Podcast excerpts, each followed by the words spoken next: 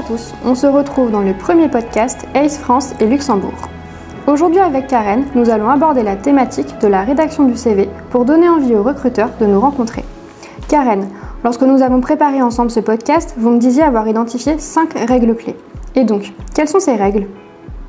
Eh bien la première règle, c'est de s'assurer que son CV est bien structuré. La rédaction d'un CV est un exercice de synthèse. Le défi, c'est de faire tenir toutes ces expériences sur une seule page.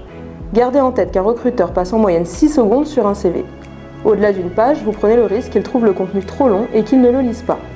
Comment faire tenir toutes ces expériences sur une seule page?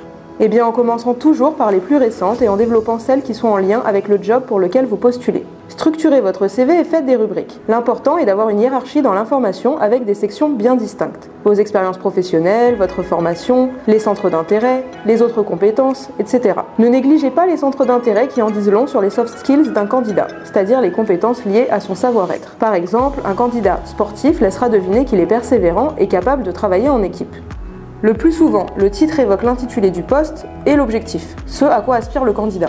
Et est-ce que vous pouvez me donner un exemple? Alors, par exemple, on peut très bien mettre en titre de CV Manager une équipe d'ingénieurs travaux. Non seulement le titre dynamisera le CV, mais il permettra au recruteur de tout de suite retrouver la cohérence entre le profil du candidat et son besoin.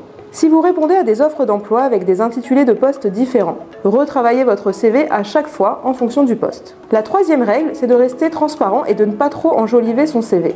Et donc, quelles peuvent être les conséquences si on ment sur son CV eh bien, si vous mentez sur votre CV en par exemple vous inventant des expériences professionnelles ou des diplômes obtenus, vous prendrez le risque d'être démasqué par le recruteur, vous vous mêlerez les pinceaux dans les dates ou dans les missions, et non seulement vous passerez un mauvais moment, mais vous risquerez de voir votre candidature écartée du processus de recrutement. La quatrième règle, c'est d'illustrer vos expériences avec des faits ou des chiffres. Par exemple, un commercial pourra montrer comme il a développé le chiffre d'affaires de son entreprise. En indiquant des chiffres et des dates, le recruteur aura tout de suite une vision concrète de son travail et pourra se projeter avec lui. Et quelle est la cinquième règle qui permet de faire la différence avec un autre CV eh bien, la cinquième règle, c'est de faire figurer des mots-clés en reprenant ceux du poste et du secteur d'activité visé. D'une part, ces mots-clés permettront au recruteur de tout de suite faire un lien entre vos compétences et le poste, et d'autre part, si votre CV est en ligne sur les réseaux sociaux ou dans la base de données du recruteur, il pourra vous trouver plus facilement. Et enfin, lorsque vous rédigez votre CV, essayez de vous mettre dans la peau de l'employeur et n'oubliez pas que votre candidature doit être en phase avec la demande de l'entreprise. L'objectif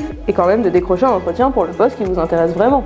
Merci Karen de nous avoir fait découvrir ces 5 règles. Chers candidats, on espère que ces conseils vous aideront et on se retrouve bientôt dans un nouveau podcast. En attendant, rendez-vous sur ace.fr ou ace.lu pour retrouver toutes nos offres d'emploi.